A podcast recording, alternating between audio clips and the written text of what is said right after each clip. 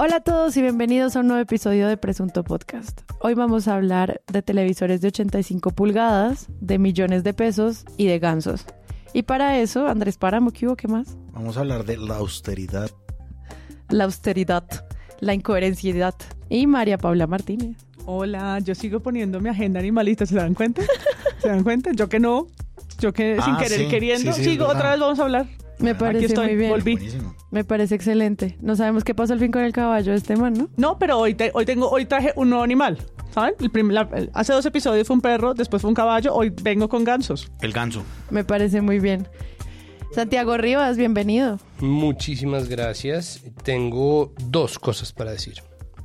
Quería abrir con una noticia, no noticia. Teníamos en deuda desde hace rato y con un anuncio, un agradecimiento, un pequeño comercial.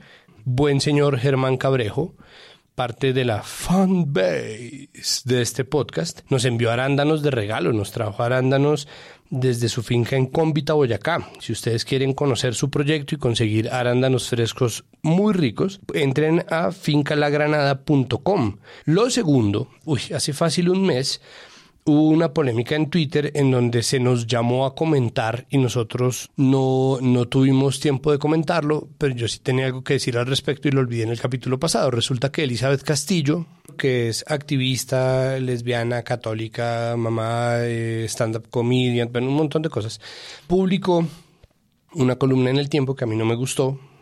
Mm, Me parece una columna dogmática, me parece una columna floja, muy pagada de sí misma que se llamaba Manual del Mal Activista en donde básicamente decía cómo hacerlo. El problema adicional a eso, porque eso pues sería simplemente una discusión por WhatsApp o cualquier cosa, es que ella la eh, publicó en su cargo como subdirectora para asuntos LGBTI de la Secretaría de Integración Social del Distrito de Bogotá. Una mm, de nuestras seguidoras, eh, arroba Ana Juega con Nada, nos conminó a hacer un comentario al respecto. Simplemente quiero decir, y esto lo hemos comentado varias veces y creo que compartimos la misma opinión, y es que la gente que tiene cargos públicos no se la debería dar espacios de opinión. Ellos tienen muchas otras herramientas y plataformas. Cada una de las oficinas del Estado, el distrito, los municipios, las gobernaciones tienen oficinas de comunicaciones y tienen además interfaces y experiencias de usuario, tienen diseñadores web y tienen gente que está ahí para que ellos puedan publicar sus artículos tranquilos. Si un periódico quisiera agarrar extractos de esos artículos, bien podría, pero eso de llamar a una persona, a un periódico de difusión nacional, a darle una columna, pues fue un problema. Finalmente, Y pues tienen una agenda. y tienen además, claro, pues tienen una agenda, pero además tienen, eh, es decir, es una cosa que Semana está haciendo constantemente y que yo he criticado cuando lo han hecho con Duque, quien han puesto a escribir reportajes en uno de los actos de ridiculez periodística o editorial más grande que yo he visto, columnas de ministros defendiéndose, entonces ese tipo de cosas a mí me parece que son inaceptables y efectivamente el tiempo, porque me imagino que la polémica creció, yo en ese momento no me metí tampoco mucho a Twitter, terminó decretando que era ya la última columna de, Elizabeth. Elizabeth escribió una más despidiéndose y fue justa también en reconocer que efectivamente tenía un cargo público y que mientras estuviera ejerciendo en un cargo público pues no lo iba a hacer. Muy bien por Elizabeth. Por ojos que te admiro. Y pues nada, queda dicho, me parece que Ana tiene toda la razón y que eso no debe ser así. Y queda como un precedente y debería sentarse un precedente de una vez para que no se le esté dando a ministros de nada, ni a presidentes, ni a secretarios, subsecretarios, directores, subdirectores, una columna de opinión cuando nada tienen que hacer ahí. Ellos deberían estar, mantenerse alejados del poder. Los medios deberían mantenerse alejados del poder, así sea un ínfimo poder, porque ellos tienen el suyo propio. Y pues las columnas de opinión son para otra cosa. Además, no es... Exacto, además, no para defender las agendas de gobierno, o sea, habrás visto. Eh, otra noticia de la que no vamos a hablar hoy es del ELN y de Bolsonaro y Lula, así que lo vamos a tener en el tintero, pero no crean que no queríamos hablar de eso, sí queremos hablar de eso. Es más, queremos hablar de eso. ¿Saben que la risa en portugués se escribe ra, ra, ra? Pero se ríen ja, ja, ja, ja, ja. O sea, uno no pone jajaja, sino ra, ra, ra. Sí, porque en portugués, en Brasil, R se dice ay. Entonces se ja, ja, ja. Para explicarles cómo se, cómo se pronuncia James Rodríguez, uno escribe Rames. James ¡Guau! Rodríguez. Estamos llenos de datos esta vez. Yo, James Rodríguez. ¿saben que mi papá hace crucigramas? Aquí en el podcast del Japón. viene un barco cargado de datos. datos. Trivia. en el podcast del jamón. Amigos, Hoy vamos a hablar. queremos que vayan a nuestra página web y cada vez que usted entre a su plataforma de confianza y no vea el episodio, está en la página web, como se lo repito cada episodio. Si usted quiere escuchar Presunto Podcast, entre a presuntopodcast.com slash episodios y ahí está muy puntual, muy hermoso, muy bello, cada viernes su episodio. También pueden ingresar allí a nuestra tienda y pueden también vincularse a las comunidades. Todas las personas que nos escriben por dónde entro a Discord, página web www.presuntopodcast.com, vincularse a Discord. Y también aquellos que nos donan y que quieren hacer este proyecto viable, gracias infinitas, háganlo en patreon.com o en la página web en slash donaciones. También pueden hacerlo por allí. Entonces, no siendo más, comencemos. Tema número uno, la denuncia del abogado Daniel Briceño sobre la millonaria compra hecha para la presidencia que sobrepasa los 173 millones de pesos. Un televisor de 85 pulgadas de más de 27 millones, dos vitrocerámicas de uso en cocina por más de 34 millones y dos edredones de plumas de ganso por más de 8 millones de pesos están entre las compras. Mauricio Liscano, director del DAPRE, señaló que amoblar las casas privadas es un deber de su oficina y que todas las compras... Bueno, y tengo ganas de hablar de una noticia que me pareció muy tonta y que creo que nos puede dar para todo este episodio. Y es que en presidencia se reportó una compra de el Departamento Administrativo de la Presidencia por más de 173 millones de pesos en muebles para las casas de Gustavo Petro y Francia Márquez. Hay artículos de todo tipo, hay televisores, lámparas, aspiradoras y pues hay cosas que llaman la atención de las que podemos hablar ahorita y de las que causaron muchos titulares desde muchos frentes en todos los medios de comunicación. Gran despliegue del el seguimiento al gasto, cosa que adoro del periodismo, pero entonces veamos cómo le fue a esta noticia.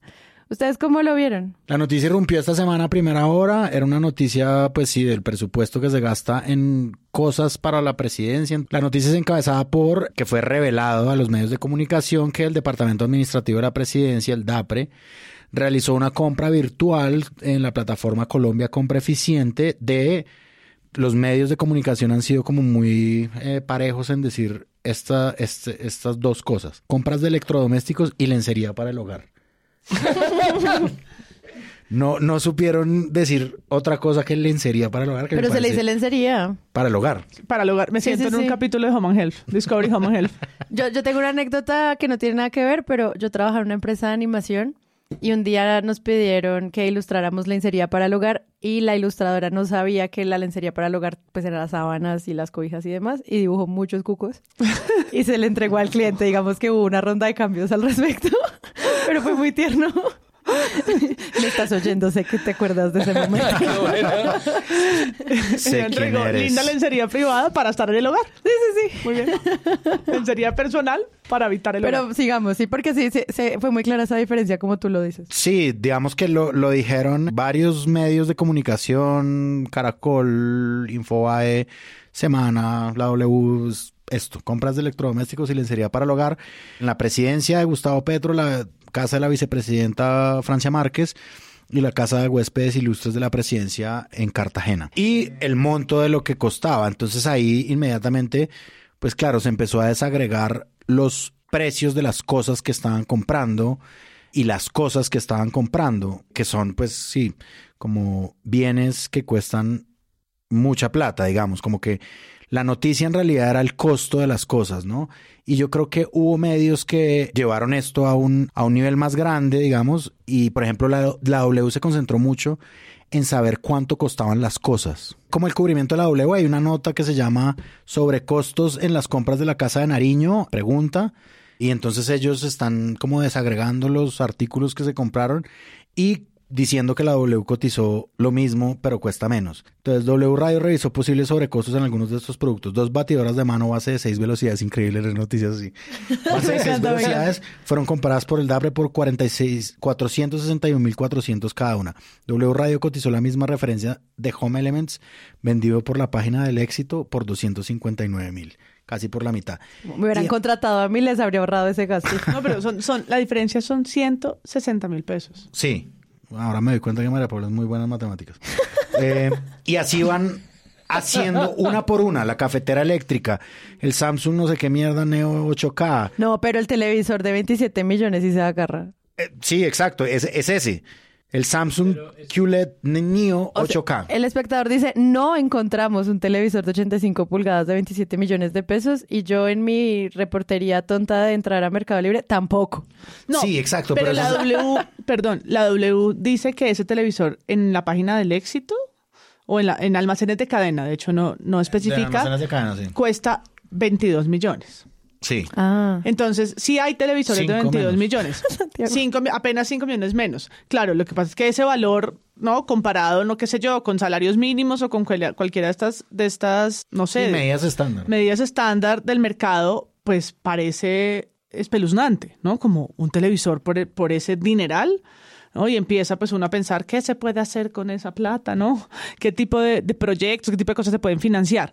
No están tan por encima del valor del mercado. Que nos parezca a nosotros sí o no válido que se gasten tanta plata en un televisor es otra discusión. Pero los, los costos son un poco más de los del mercado que se compran por esta plataforma de Colombia Compra Eficiente, que es la plataforma en principio de transparencia del Estado, que se sabe que ahí las cosas no tienen el mismo valor que en el mercado para un ciudadano normal, porque el Estado no es cualquier comprador. Entonces los tiquetes, si uno revisara los tiquetes, las comisiones de funcionarios, más allá de la presidencia, de este gobierno, del anterior, del anterior, del anterior, los costos no van a ser nunca los que aparecen en la página web del éxito.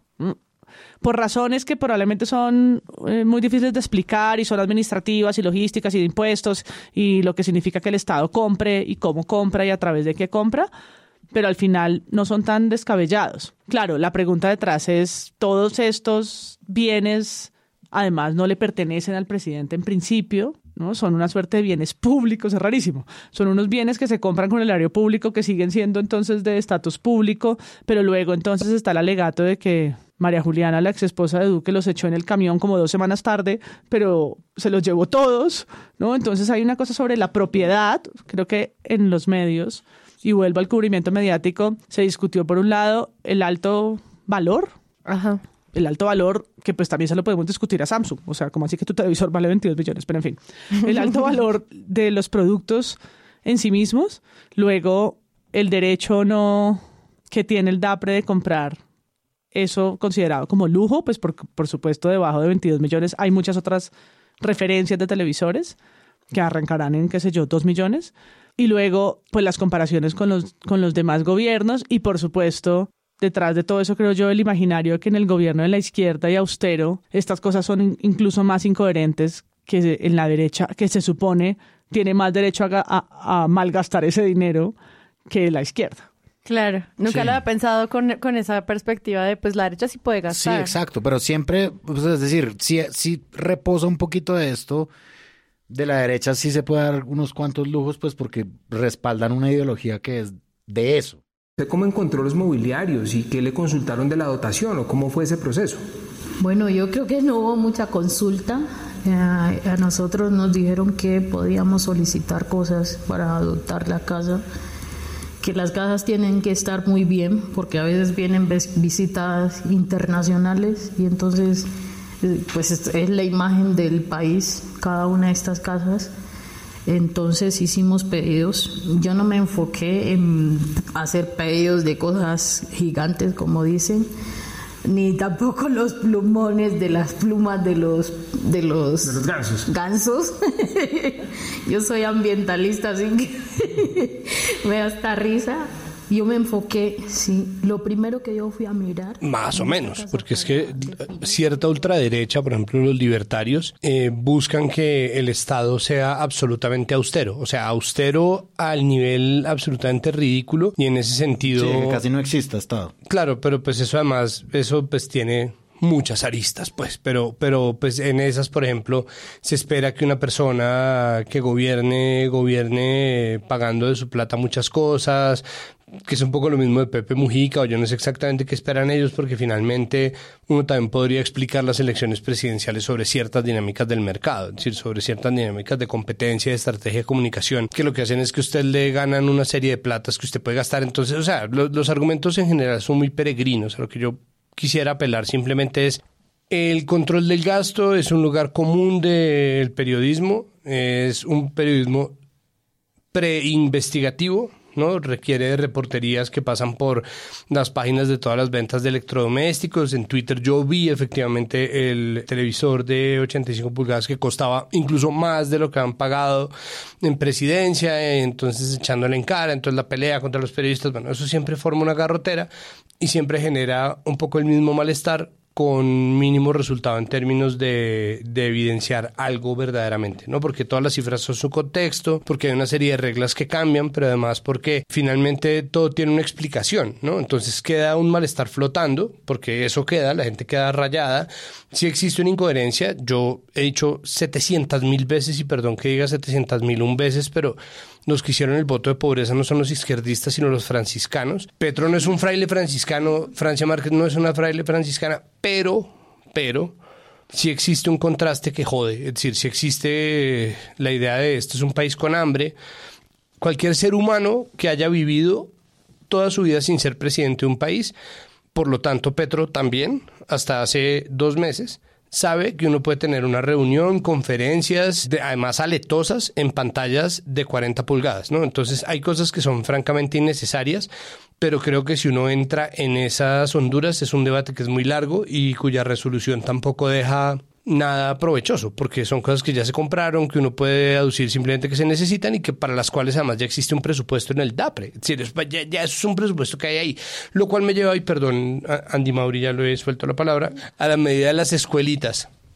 Sí, le... ¿Cuántas escuelitas no, ¿cuántas se podrían con, con lo que costaba la vajilla vitrocerámica, que además no sabía qué era, vitrocerámica de inducción LXN, que costó 17 millones de pesos. ¿Cuántas escuelitas o cuántas dotaciones o cuántos computadores para que es el argumento niños? J. Mario. J. Mario hizo una editorial. J. Mario, el presentador de Muy Buenos Días. Yo le iba a decir el nadaísta. No. Porque no me sorprendería tampoco. J. Mario, el de Muy Buenos Días, en una consulta que hizo el Partido Liberal, hizo esa Ah. pregunta sobre cuántas cosas podríamos comprar. No, Darcy Quinn salió a decirnos cuánto era que costaba la consulta liberal de Cristo y, y de la calle, y yo sé que era un desperdicio porque Cristo no tenía media opción de nada, ya después vimos que de la calle tampoco, pero digo, eso cuesta, ¿no? El Estado cuesta, manejar el Estado cuesta plata y cuesta un montón de plata comparado con el presupuesto de cualquier persona. Y esa plata no era para escuelitas y eso termina siendo además una, una paparrucha porque es, fíjate, ¿les gusta? Digo, estoy tratando de, de- de llenar el vacío que deja Juan con sus escaramuzas. Entonces, es una paparrucha porque... Juan no está, ¿no? Aclaramos a los oyentes. Ah, pues si no Tú, se por han si no dado se han dado cuenta. cuenta. Pues ahora lo que me parece alucinante es... lo, lo que me parece alucinante es que Lo queremos. es una perspectiva francamente sinuosa.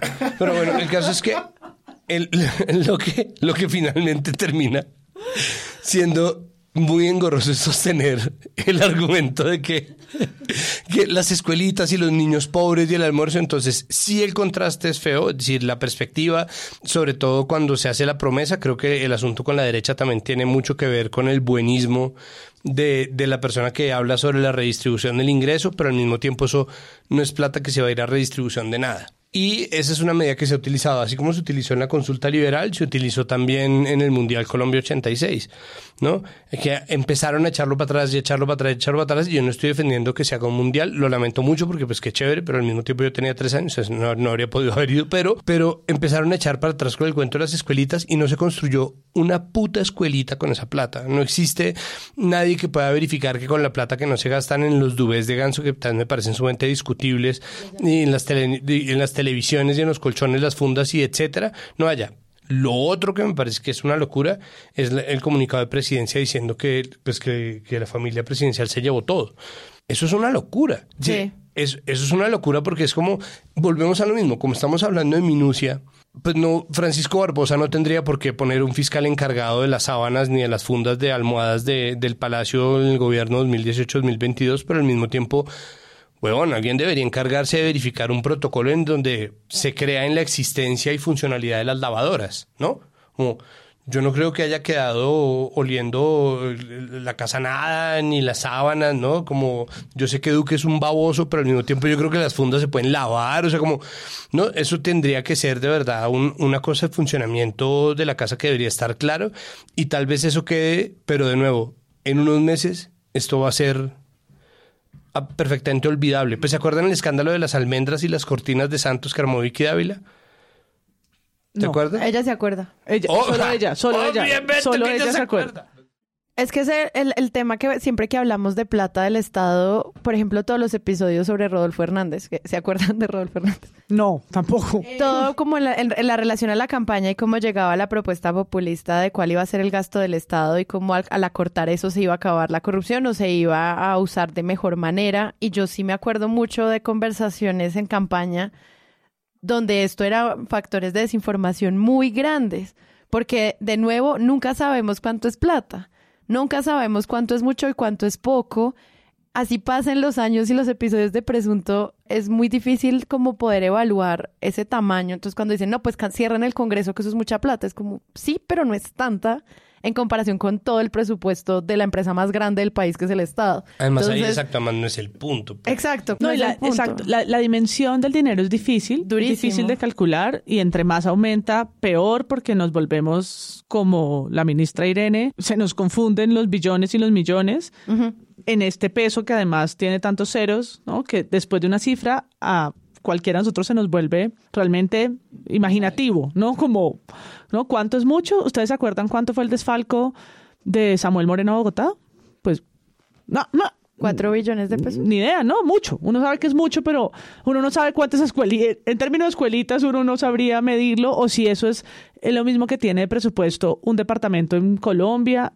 Uno sabe que desfalcaron mucho, devolvieron algo, no tenemos ni idea. Ya olvidamos la plata de la paz. Todo Nada. eso son cifras Y Pacheco. el 70 son mil cifras, millones son de esta cifras señora, Pacheco, pues, son cifras raras. memes. Yo sí siento que, claro, el ejercicio de mirar el SECOP y que haya un periodismo que revise la contratación, pues así se han, se han descubierto procesos de corrupción Sí, escándalos. escándalos de corrupción y yo sí creo que pues la comparación con el mercado, por eso arrancábamos el episodio con eso, porque no me acuerdo específicamente a quiénes, pero me acuerdo leer notas donde realmente hay precios mucho menores, no estoy hablando de 17 millones, pero en contratos donde, no sé, un forro para un computador cuesta 2 millones, ¿no? Que es la manera, pues por supuesto, de ser corruptos y de pagarlo por 50 mil y quedarse con la plata y luego pasar facturas, ¿no? Pasar unos rubros raros en lápices, en, en cosas como para talleres, en empresas muy chiquitas, no cosas como la presidencia, pero sí en contratos con esales y demás en el Estado. Y una manera es, pues, comprobar realmente en qué se lo gastaron. Cuando dice utilería o materiales y estas vainas son siempre el foco donde van y se roban plata y ponen que los materiales cuestan un dineral. Y creo que en eso pues hay una suerte de pequeñas denuncias muy válidas que se pueden hacer desde periodismo como local. Pero en este caso del DAPRE y de entender la llegada de una nueva presidencia, es decir, esto sucede cada cuatro años y hoy que empezaron a salir en redes sociales las cifras del gobierno Duque, pues un poco sopesan la discusión, como es muy costoso la llegada, la llegada de una familia presidencial a, a la Casa de Nariño aparentemente cuesta, no sé, 600 millones, 500 millones aparentemente, la puesta en marcha de, de, de su instalación en esa casa, pero eso es un gasto que al final yo creo que no deja ver realmente sentido de la austeridad, porque yo estaba revisando por otra cosa las consejerías, por ejemplo, Petro eliminó, eran 23 o algo así, o 25 consejerías en el gobierno de Duque, consejerías presidenciales, en donde estaba la consejería de comunicaciones, la de Paz, la de Archila, la de Hassan, por poner nombres que recordamos. Petro dejó cinco De 26. de 26. Hay cinco solamente. De 26, que yo me imagino sus salarios eran muy altos, probablemente por encima de 20 millones. 26, con todos sus equipos, esto no es una sola persona, durante cuatro años. Eso es un gasto, pues que ahí sí, ¿en cuántos televisores quieren que se los ponga? ¿No? Como, ¿no? Una persona costaba lo que costó un televisor. Y esa, Al mes. Al mes. Y esto durante cuatro años. Y súmenle, pues, que son obviamente eh, libres nombramientos con la forma de pago del Estado, que son 14 salarios al año o más, ¿no? Como ahí hay unas movidas de dinero mucho más altas. Y creo que la, la austeridad se tiene que medir es en el funcionamiento del Estado en rubros mensuales, ¿no? En gastos mensuales. Pero creo que los medios se quedaron en, en dos cosas. Uno, los viajes, que creo que va a ser algo que van a estar revisando mucho cada vez que el presidente salga del país, con quién lo hace Y su primera. y cómo lo hace, que fue algo que también se hizo con Duque y por eso aquí trajimos hasta el viaje a Panaca a discusión, que me parece que es válido, y el tema de las, de las de los plumones, porque a pesar de que no eran lo más costoso, porque estaba la vajilla y estaba televisor, los plumones por un asunto animalista que no termino realmente de entender, se robaron un poco la agenda. Van a comprar. El problema es que, como ustedes bien saben, el presidente Gustavo Petro es animalista, él defiende a los animales, pero dentro de la orden de compra hay unas eh, mantas y algunas exigencias con plumas de ganso. Y allí es donde viene otro problema. Por eso está con nosotros la senadora Andrea Padilla, bueno, quien se encarga de defender los derechos de los animales. Senadora, bienvenida. Es muy irreprochable, en general, participar de cualquier industria basada en la explotación, en los tratos crueles a los animales, es reprochable, sea de izquierda o de derecha. Es decir, la defensa de los animales no tiene color político y es bien sabido el sufrimiento al que son expuestos patos y gansos en esta industria. Tanto así que ya en la Unión Europea fue prohibida, aunque digamos existen algunos vacíos. Hay un montón de montajes rarísimos de Petro con gansos atrás. Con, no, con muchos, hay muchos medios. Como si fuera Conrad Lorenz, ah, el del meme del ganso persiguiendo, buenísimo. buenísimo. Entonces está en semana unos gansos volando y la cabeza de Petro y dice, con el sufrimiento, este es un titular de la sección de política, con el sufrimiento de los gansos se fabrican las cobijas de plumas que compró el gobierno Petro por 8 millones. Así es el aterrador maltrato a ese animal. Y entonces empiezan a contar el proceso de desplume que tienen los patos y los gansos cuando llevan 10 semanas y luego cuentan que eso está prohibido en Europa, que se hacen de plumas recogidas, pero que se, ha denunciado que accidentalmente se las quitan, pero que luego en Europa se importan y es como, no entiendo por qué estoy leyendo esto, porque no tenemos ni idea si, las, si los plumones son de qué país, de dónde los importan, no hay nada que conecte lo que están hablando sobre el sufrimiento de gansos y las políticas regulatorias europeas sobre esto y la compra de esto en, en, en, Colombia. No hay. Una agenda mamerta ahora le pertenece a la derecha. Me encanta que sí, es como bienvenidos a Semana en Vivo. There's a place in your heart and you know that it is love.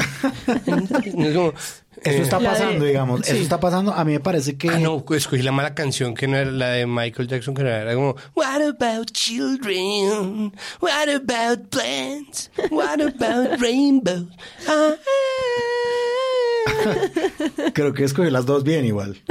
Creo que sí, sí, sí. es que una es pacifista y otra Exacto. es como... Como aparte de, de, por ejemplo, el editorial que hizo Gustavo Gómez en Caracol. Ay, desplumado. Que se llama nos siguen desplumando. Nos siguen desplumando. Hay una cosa en esto que dice Gustavo Gómez, es como un editorial, sí, ahí sí como diría Juan Álvarez, muy sinuoso en el lenguaje y que va de un lugar para otro, pero digamos que está diciendo algo... Es juguetón, está, Gustavo. Sí, está, está jugando con el lenguaje, está diciendo algo al final y es como...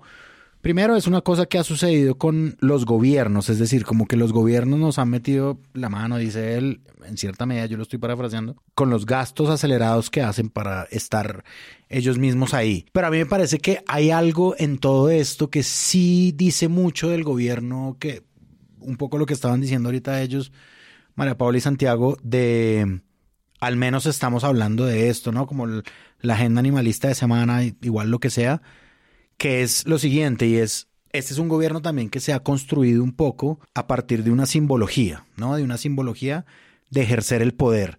Es una cosa que han hablado no solamente en la campaña, que en la campaña fue brutal, digamos, que nos dieron de ser unos símbolos del cambio por no solamente los orígenes, sino los discursos que defienden, las reivindicaciones que hacen de ciertos temas, y entonces ahora llegan a gobernar. Y a mí no me parece gratuito que en un gobierno que se reivindiquen los símbolos, porque es que recordemos a la ministra Patricia Ariza sentando al lado suyo a una empleada doméstica para que se tomara un tinto con ella. Recordemos, digamos, eh, a ver, símbolos, todos los símbolos, la espada de Bolívar, etcétera, etcétera. Eh, Francia Márquez jurando por sus ancestros también. Esto es una cosa además que, pues claro, queda en el imaginario público y que a nosotros nos parecieron algunos un poco emocionantes en el momento en que hablamos de la posesión de Gustavo Petro y de Francia Márquez, pero claro, un gobierno que construye una cosa a partir de símbolos, que por ejemplo abre puertas, entonces uno ya puede pa pasear por la Plaza Núñez que estaba cerrada, etcétera, entonces un acercamiento más a lo público, pues claramente tienen una contra, no solamente los van a vigilar más, porque son el gobierno de la izquierda, obviamente los van a vigilar más, sino que también los medios van a tener como un espejo para poder coger esos símbolos, ¿sí? Y eso es una cosa que decía, aquí es como una autocita de, mm, de un colega de Presunto Podcast que hago yo en, en este momento, que es del, del programa del lunes de Santiago Rivas, y es que Rivas decía, igual es mucha plata, ¿sí? Sí. Es una cosa que a mí me quedó del, del, del monólogo que él hizo, que sí, claro, es mucha plata y que si podrían cotizar esas cosas más baratas, pues tal vez sí. En aras De su coherencia. de su coherencia con el símbolo. Más que de su propia coherencia. Es decir, yo no creo que la izquierda, como dijo Petro alguna vez en una entrevista, se deba vestir de De alpargatas, alpargatas. ni vivir debajo de un puente. Pero pues sí hay una cosa que la gente está esperando de ellos y que los medios se pegan de eso pues para poder hacer este tipo de notas que son básicamente todas, como un poquito aquí ha habido un, un- un cubrimiento repetitivo, pero a mí no me parece que sea muy disonante de lo que el mismo gobierno ha prometido en términos de austeridad. Claro, porque eso que tú propones, por ejemplo, de entender los cambios de cargos y otros como señales de austeridad, pues esas no llegan tan fácil como decirte que es que una colcha No. cuesta cuatro millones de O sea, pesos. A la opinión pública Es un papayazo. Porque es, un- que uno es no un- compra colchas de ese valor. Es un papayazo. Ese, ese número uno sí lo Exacto. entiende. Es un papayazo que, que también en sus asesores de comunicación y de gestión deberían entender mejor o dimensionar mejor. y decirles. Porque es un papayazo innecesario en un arranque de gobierno que, que saben están siendo hiperobservados, hipervigilados, hiperrevisados, ¿no? Como eso no va a pasar de agache, es el erario público y esos contratos, esos pagos, perdón, los periodistas van a tener acceso y se va a hacer un debate, no debate alrededor, por ejemplo, de la tortura que sufren los gansos para satisfacer los caprichitos de Petro, como titula una nota de las dos orillas. Es decir, eso alimenta también, por supuesto, la derecha mediática de la oposición,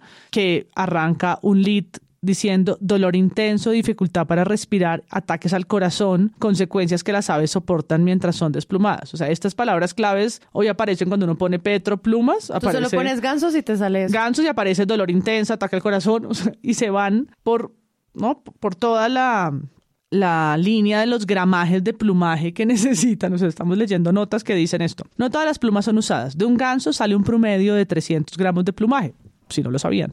60 gramos de microplumas de la capa de las plumas más cercanas a la piel del ave. 150 gramos de plumas medianas y 90 de las alas. Durante la extracción, sin ningún tipo de analgésico, se rompen las alas y se generan diferentes heridas. Dolor, muerte y tortura. Entonces dicen que ese procedimiento que acaban de describir está prohibido. Está prohibido hace como 10 años en la Unión Europea. Se permite la práctica solamente de recolección de plumas de los gansos vivos durante el periodo de muda, es decir, las que tiran solitos, las que botan solitos. Y pues, yo al final me preguntaba por qué, por qué estoy leyendo sobre gramajes de plumas. ¿Por qué? ¿Por qué? No, porque esto es la noticia, la noticia del día. Hablan de la situación de Alemania, que es eh, rarísimo. Hablan del tratamiento ético de los animales, pero creo que todo esto y, y la excusa de volver una agenda animalista es encontrar también pues discursos o colectivos, en este caso de defensa de los animales, para que se monten como al bus de la indignación, porque además eso también alimenta clics, es decir, todas estas fotos chistosas de Petro con sus gansos, todas estas, todos estos se han convertido en unos memes hasta divertidos, ¿no? Como todos los stickers que hay ahora de los gansos que no teníamos. Que yo todavía no tengo porque ustedes no me los han mandado. Pero di- está bien, digo. Está bien. Está bien, como quieran. Y solo quería decir eh, que lo mejor de la columna de Gustavo Gómez es cuando pregunta cómo se dice ganso en inglés. Se y, dice Espi- goose. y Espinosa contesta goose. Ganso se dice goose. Entonces él dice, ah, los gansos del, Del tocayo. tocayo, sí. ¿Cómo se acostumbrará a decir con esa mezcla de tristeza y resignación? Deje así. No, ahorita apostemos. Toda la campaña de la oposición de ahora en adelante relacionada al gasto y el presupuesto del Estado va a ser con gansos en las oficinas y lo gansearon es. y lo desplumaron y ya, va- es, ya es un símbolo del uso del gasto y ya ahora es O el llevaron meme. ga- gansos inflados. Pablo Alguín lo tuiteó hoy. ¿Qué? Es una narrativa. En la próxima marcha de la derecha que iremos a cubrir, habrá Gansos. gansos. Gansos. Pues es que hay una cosa ahí Gus. Gus. que me parece que es importante decir de plano y es, hay- el problema con esto es que es la feria de las peras con manzanas. Por ejemplo, el asunto con las altas consejerías. O sea, yo no quisiera ser un defensor del gobierno Duque, porque no lo soy, porque me parece que eran excesivas, porque la cantidad de consejerías eran ridículas. Valeria Santos, en tiempos de Vieri, documentó que tenía nueve consejeros apostados ahí a nada. En RTBC tenía funcionarios cuya única función parecía ser estar mirando lo que hacían las otras personas en redes y reportar lo que hacían los compañeros de oficina, porque era una oficina que estaba poblada por gente de la cual él desconfiaba. Entonces, pues son funciones absolutamente ridículas. Pero es fácil justificar, porque uno tiene que hacerlo frente al SECOPI, frente a la función pública, la creación de un cargo, no en vano se hacen tantos, pero por otro lado en esa discusión esas altas consejerías además se hacen como una doble mentira porque se contratan funcionarios por fuera del servicio público para ponerles funciones que podrían hacerse en el servicio público. Entonces, la medida de un Estado austero muchas veces es más cara precisamente porque uno debería tener gente en las oficinas, en nómina, haciendo la función de todos esos huevones que contratan de altos consejeros, altos comisionados, bajos comisionados, bajos consejeros, semiconsejeros, viceconsejeros y toda esa huevonada de corbatas, que no es más que entrega de corbatas y entrega de puestos y de gabelas burocráticas, pero al mismo tiempo eso tiene una justificación. Y el presupuesto sobre el cual, como pasó digamos con la Procuraduría, que le dieron un montón de, de puestos y poder de contratación para nada en absoluto, pues que no está justificado ni siquiera en el proyecto de ley ni la reforma que se le hizo. Incluso eso viene justificado por un proyecto de ley. Entonces, en el, en el papel está todo eso y la plata con la cual se pagan esos puestos no es la misma plata con la cual se compran las sábanas ni los, ni los colchones. Se dice que es necesario comprar eh, los plumones de ganso, absolutamente es absolutamente innecesario. Contraviene las relaciones del, del, pacto histórico con el animalismo, la, la postura de varias militantes animalistas dentro del pacto, siendo los animalistas además personas que francamente han tomado posiciones anticientíficas que no deberían ser sostenidas en muchas otras discusiones. Aquí me parece que tienen toda la razón, porque no es una cosa solamente de los animalistas, es una cosa como de sentido común y de mera empatía. Claro. Pero al mismo tiempo pretender pensar que, que Petro está en una mesa no larga con una lámpara de araña. Exacto. Hágame el favor de asesinarme a esos gansos como no se hace hace más de 10 a 15 años. No, además no me los asesine. Los tortura. Sí, para eso era la reunión con Uribe. ¿Usted dónde torturaba a sus gansos? Entonces, la idea de Petro como un asesino. Como, ¿what? como un asesino torturador de gansos es fortuita. Es decir, es fortuita, es ridícula, no se compadece de nada y sin embargo los que están dando la papaya pues son los del gobierno. Por otro lado, siempre son públicos los gastos que se hacen. O sea, siempre son públicos los gastos y tampoco sirve de nada ir a, entonces a buscar cuánto se gastó el gobierno de Duque para mostrar entonces, oye, entonces ustedes no, porque eso es una huevonada. Eso simplemente es una manera en la cual los medios que tendrían la responsabilidad de afinar la conversación pública, lo que hacen es ponernos a pelear los unos contra los otros, diciendo, ay, pero usted antes no hablaba del gobierno pasado y usted ahora sí todo lo que ve es como, pues bueno, sí, es decir, eso, eso siempre va a pasar independientemente de la validez que tenga o no. La idea de, del gasto desmedido con todos los otros gastos desmedidos, pues es una ridiculez, porque un contrato siempre va a ser muy caro, ¿no? Entonces, cuando uno le dice, si ve a tal persona que, que usted le cae mal, sí, si vio lo del contrato que le dieron, ¿qué? Sí, un contrato de 120 millones de pesos, ¿qué? ¿Mensuales? No, de un año. Entonces, uno empieza y, bueno, se gana un sueldo de 10 millones, que para, una, para un alto puesto gubernamental, francamente, no es tanto, es un montón de plata. Entonces ahí empiezan las comparaciones en donde a la gente se le pone, pero además la plata siempre va a ser indignante, ¿no? Entonces, cualquier cifra que yo diga, y por eso las cifras son tan engañosas, va a ser indignante. Es como, ¿no? Estamos en nuestra mesa de la, de la mañana, entonces yo, ¿cómo está en este momento el cielo en, en Gativá? Eh, María Paula, usted supo lo del contrato del señor no sé quién. ¿no? Cuando digo el señor no sé quién, es un hijo de puta, de inmediato. Si yo lo digo así, como vio esta vaina, es absolutamente indignante. La reacción de inmediato está supeditada por el delivery de la noticia. Entonces... Y alguien en la mesa va a decir cuántas escuelas o va a comparar con el salario mínimo. Eso se gana... que compremos en Catronics, como hizo la W Ah, que es un infomercial de Catronics.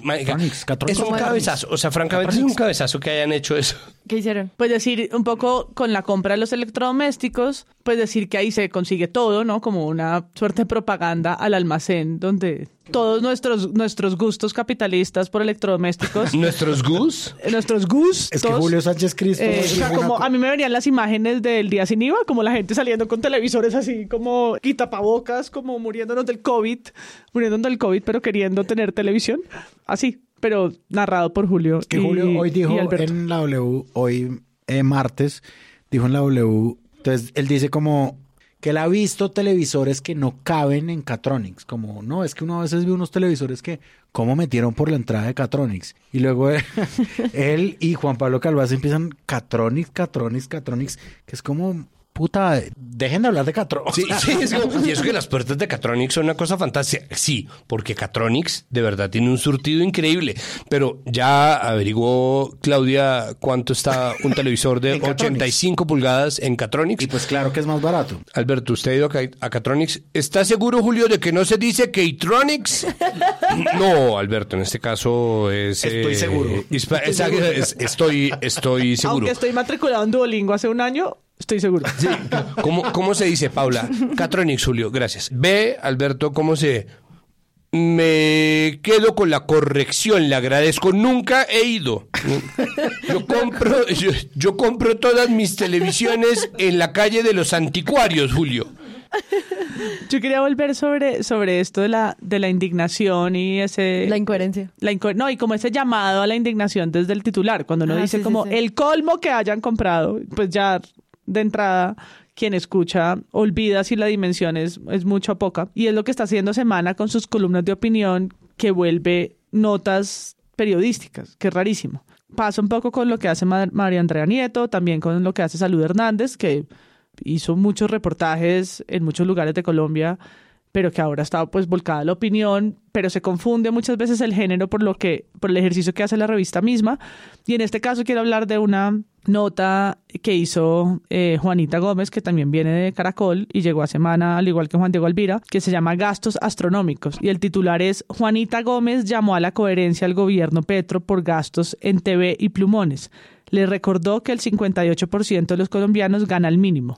Además que O es sea, im- la noticia es la columna de Juanita. La noticia es que hay La una columna de Juanita y además que es impresionante el- la cantidad de título que hay. Es casi para leer el título entero y decir muchas gracias. Muchas gracias. Es un título, es un título de tres renglones. Es pero una que sesión además- de los Danieles completa. No, y pues si, si el título lo que hace es que pone protagonista a tu periodista, pues todo está mal, ¿no? Como la protagonista del título es la periodista de la columna de tu misma revista. En endoperiodismo rarísimo. Sí, la que, la que contrataste hace un mes además. Exacto, y pues lo que tiene ahí es embebido pues el video de su columna y unos párrafos que le parafrasean y le cuentan a uno lo que ella dice en, en su columna de video, lo cual es muy extraño, es muy clickbait, ¿no? Es la manera de generar más notas y más tráfico Periodismo endogámico. endogámico sobre la misma Pero ya nota absurdo. la misma nota porque además, pues por supuesto, entrecomillan las frases del video en el, en el texto.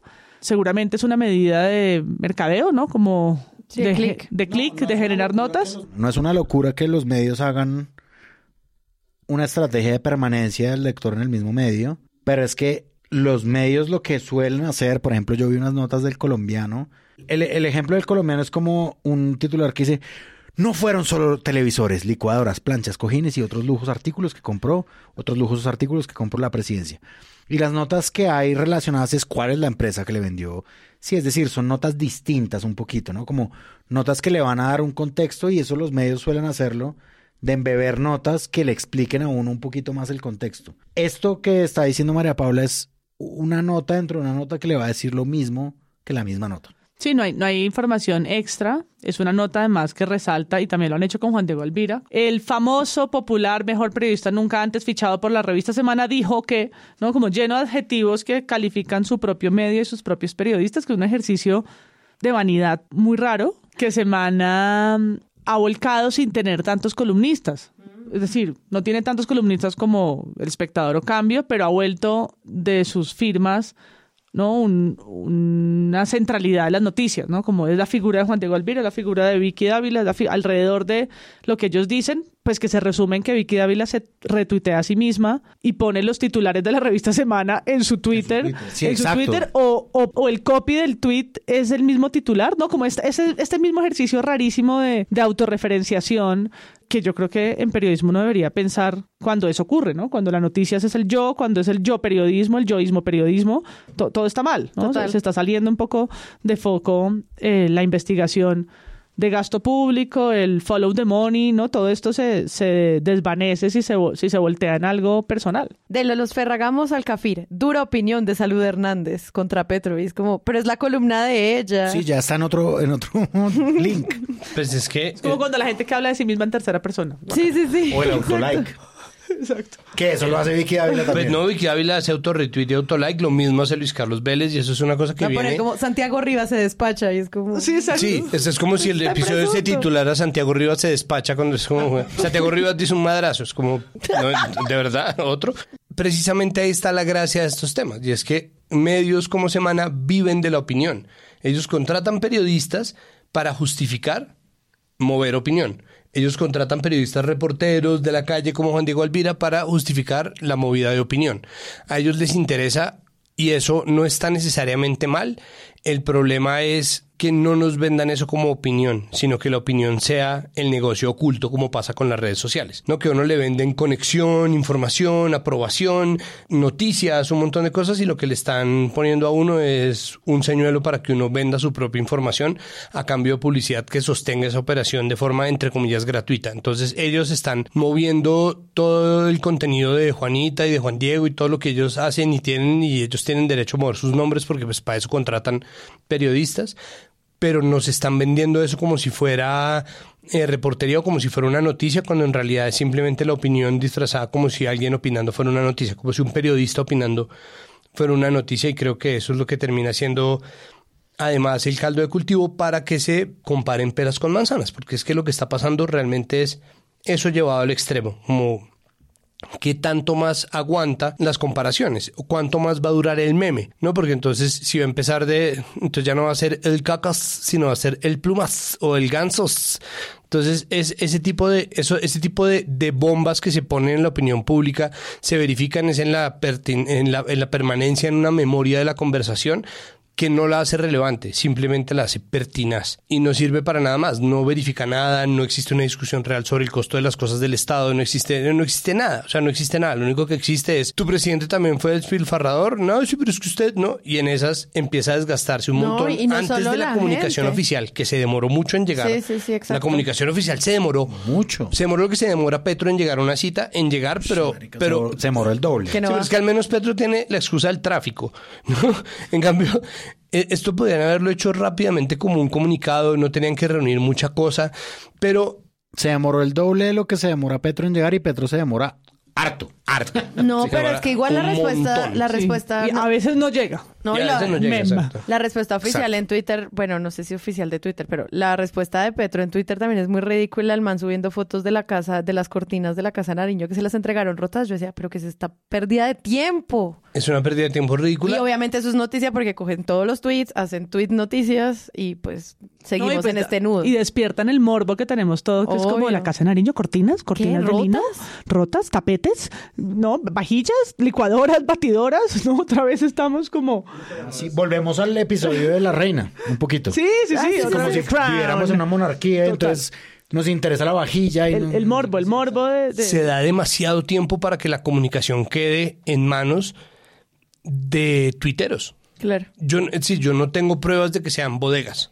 Yo sé que hay mucho troll, yo sé que hay mucho bot y yo sé que hay mucha gente que honestamente y de corazón y que se- sin que se le pague un pelo está dispuesto a defender las ideas más ridículas, pero es que la conversación pública se empaña, se empaña y la, la acción de las comunicaciones precisamente debería ser dar algún tipo de soporte, algún tipo de lineamiento, porque el poder político precisamente consiste en eso, en gente que está dispuesta a irse con uno a cualquier guerra. Y este de verdad es la definición de cualquier guerra. Cualquier cosa está tramitándose ahí.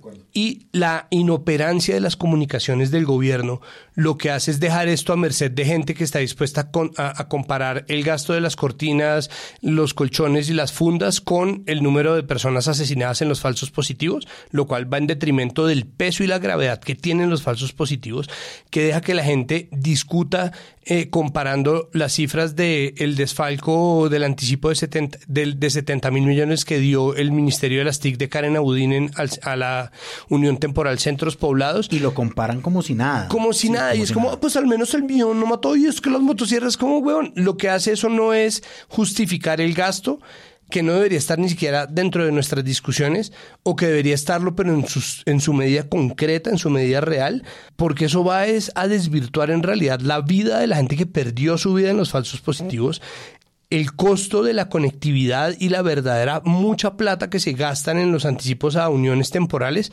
todo para que en el momento en que haya un contrato a cualquier unión temporal de cualquiera de los amigos impresentables de Petro, tengan que salir ellos mismos a desvirtuar con los mismos argumentos estúpidos. Entonces, ese argumento que se va agotando también es responsabilidad de quien sabe que tiene poder sobre las personas que van a defenderlo. Entonces, yo sé que suena estúpido porque obviamente Petro no puede llamar a cada casa y decir como, por favor, no tuite eso, no coordinémonos. No, no necesariamente eso, pero tienen que saber porque llevamos cuatro años viéndolo, cómo funciona los grupos de personas que están defendiéndolo constantemente de cualquier manera. Y de nuevo, yo no tengo pruebas de que a nadie le paguen, yo no pienso que la gente sea eh, bot pagada ni troll pagada. Yo pienso que es gente que cree verdaderamente porque la esencia del caudillismo ni siquiera está en las maquinarias pagadas, sino en la, idealización de un huevón como uno, ¿no? un huevón como uno que de repente empieza a ser justificable desde cualquier perspectiva. Y eso es de verdad un deterioro a la democracia gigantesca en nombre obviamente y eso lo empiezan los medios de comunicación que puede que tengan una noticia pero no están sabiendo decir cuál es el tamaño de esa noticia. Porque noticia sí es, ok, no díganlo, nadie les está diciendo cállense, no pueden publicar esa vaina. Pueden publicar esa vaina 700 mil veces, pero sería importante que nosotros supiéramos distinguir qué es un noticionón, qué es una chiva, qué es un escándalo, de qué es simplemente un llamado al orden de decir como, hey, esto es un despilfarro, ¿no? Porque salir a alegar posible o potencial corrupción, eh, no salir a poner eh, en, en, la palestra pública y en el banquillo el derecho de la gente de izquierdas a tener una vida cómoda. Esas son discusiones ridículas que lo que hacen es ensuciar. Eso es puro ruido. Mario Muñoz, voz líder de Doctor Crápula, le haya dicho a Gustavo Petro que eran gastos estúpidos. Lo usaron también, o sea, un tuit de él también fue noticia como para entender qué está pasando también con líderes y simpatizantes. Sí, los, medios que hace parte de todo este tema de incoherencia que tú estabas mostrando ahorita y que pues... Los medios hicieron una ronda de... Es decir, los medios como Semana, la FM hicieron una ronda de medios de preguntémosle a líderes que están de opinión que están hablando sobre esto, pues qué es lo que opinan de esto. Entonces, por ejemplo, Semana decía, todo el mundo está en contra de los gastos de la Casa de Nariño, empezando por Inti Asprilla, por ejemplo, que él se quejó de los gastos de la Casa de Nariño. Es lo mismo que tú dices de Doctor Crápula, o sea, es decir, están como diciendo, todos los sectores políticos están en contra de estos gastos. Una cosa que a mí tampoco me parece como no usual, digamos. Sí, igual. Siempre va a pasar. Si uno ve también eh, uribistas y gente de derecha diciendo, pero si es necesario tener tantos consejeros, ¿no? Es decir, ves que matices y fracciones siempre va a haber. De nuevo, hay que tomarlo por lo que es, porque los medios tienen derecho a querer dividir en una facción. Como si quieren jugar a dividir a la izquierda, están en todo su derecho. Y Además, la izquierda puede ser dividida fácilmente. Sí, pues cuando dicen, ¿cómo es el dicho? Que dicen que cuando hay cuatro izquierdistas hay cinco opiniones. sí, Hay otro que es Izquierda que se respete está dividida.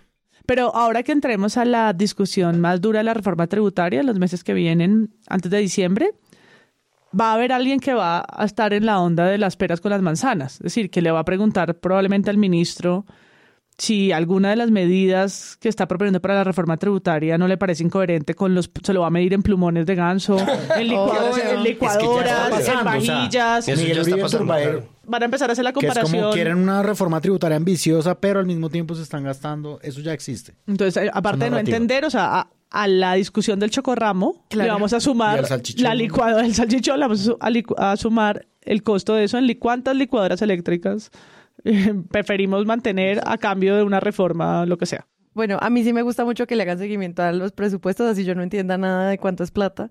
Eh, cambio y en otros lugares, también incluso en semana, dio pie también para entender otros temas como el carrusel de la contratación que está en Cali, que no lo vamos a hablar hoy, pero yo creo que va a ser un tema para ver cómo se cubre a Jorge Iván Ospina, porque pues todo lo que está pasando con Jorge Iván Ospina también tiene que ver con el gobierno actual y cómo se liga eso con Petro y bueno, deja unas preguntas muy pues como grandes sobre lo que pasa en Cali, porque pues allá sí son contratos de millones de millones de mil millones de pesos gigantescos, pero también tienen el despilfarro y sobrecosto de televisores de 55 pulgadas a 43 millones de pesos, sillas ergonómicas a 17 millones de pesos, por mencionar algunas cosas. Y como uniendo un escándalo en Bogotá, también pues empieza a salpicarse o al menos a entenderse otros que están pasando por fuera. Entonces, obviamente hay medios que mencionan como que el fiscal Barbosa, que ya lo hemos dicho en este podcast, tenía eh, escoltas para su French Poodle. El fiscal Barbosa, vida sabrosa. Sí, exacto, como que ya lo hemos visto y bueno, todo el contrato de fiscal Barbosa con la universidad eh, Sergio Arboleda. Sergio Arboleda. En la que él no dictaba clase. Exacto, pero cuando pues se habla del despilfarro en Casa Nariño también empieza a verse, bueno, qué onda con el gasto de otros alcaldes. Entonces ahí hay un camino interesante para que podamos entender qué son esos 1.880 mil millones de pesos que se están moviendo en esos escándalos y bueno, en algún momento darle la perspectiva que es a ver si entendemos cuánto es que es, pero eso me parece, me pareció muy buena, la verdad. Es importante que se verifique el presupuesto y el gasto público, pero me, me, me, parece que esto es un asunto de la medida de las cosas, ¿no? De saber qué tanto se nos miente con cifras, que se supone que son la medida de la verdad verdadera, ¿no? Como esto es con cifras, ¿no? Y el centro, me acuerdo que decía, un centro eh, que mueva opiniones basadas en cifras, como las cifras no dicen puta mierda. Basada en la evidencia. La Basada en la y evidencia. la evidencia es cifras. Cifras, entonces los números son absolutamente, ¿no? Entonces vuelvo a repetir la frase de Mark Twain que dice que hay tres formas de mentir. Las mentiras, las malditas mentiras y la, y la estadística, ¿no? Con la estadística le pueden meter a uno cualquier gancho ciego para joder, sea para mentir, sea para desinformar, sea para mover opinión, sea para torcer las decisiones de las personas, sea simplemente para ponerle trabas en el camino a las cosas. ¿Es verdad? Sí, es verdad. Pues no, ahí salió, si, si salen a, sale la guerra de los plumones, dicen, no, este también gastó, no, pues tú tenías un televisor de no, pues entonces más bien cállate, Daniel. Entonces, no, la cosa, y esa pelotera es simplemente una consecuencia más de eso. Entonces, sí es importante que se verifique el gasto del presupuesto, pero es importante también que eso sea información verdadera, sí, que sea verdaderamente útil, que se preste un servicio. Y si los periodistas no saben cuánto es qué, ¿no? Cuántos pares son tres moscas, cuánta plata es mucha plata y cuánto es el gasto comparado con el gasto de otros y el gasto en general versus el presupuesto nacional, cuánto cuesta un contrato y cómo se hace, están desinformando. Porque hay gente que sí sabe.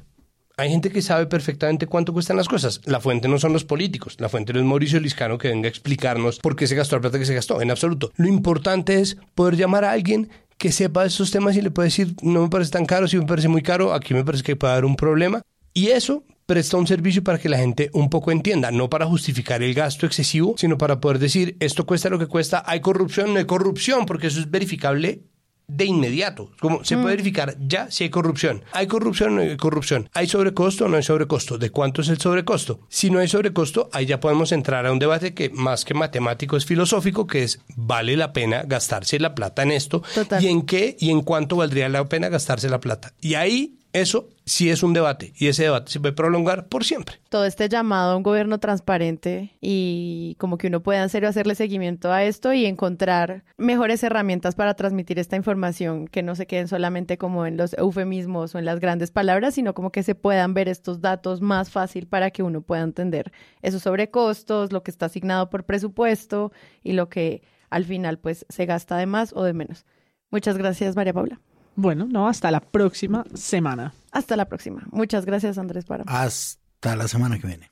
¿Usted tiene esos colchones de plumas así de caros? Amigo, yo voy a Casa Ideas y no me gasto mucho. No creo. Vayan, vayan. Yo no creo que tengo. En Casa Ideas, Casa Yo- Ideas, María Paula. Yo, yo, voy a- yo, yo puedo ser el Alberto y promocionar Casa Ideas en eh, temporada de descuentos. Pero no, no, yo no Barateli, creo. barateli.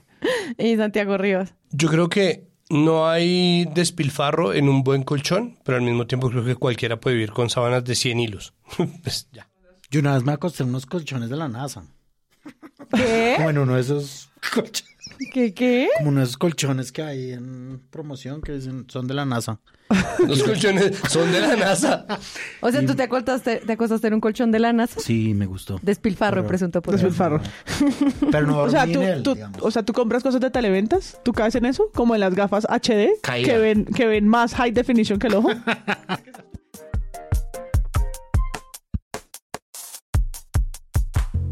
Si les gustó este episodio y quieren apoyar este podcast, los invitamos a que lo compartan en todas sus redes sociales. Esa es la mejor manera de crecer.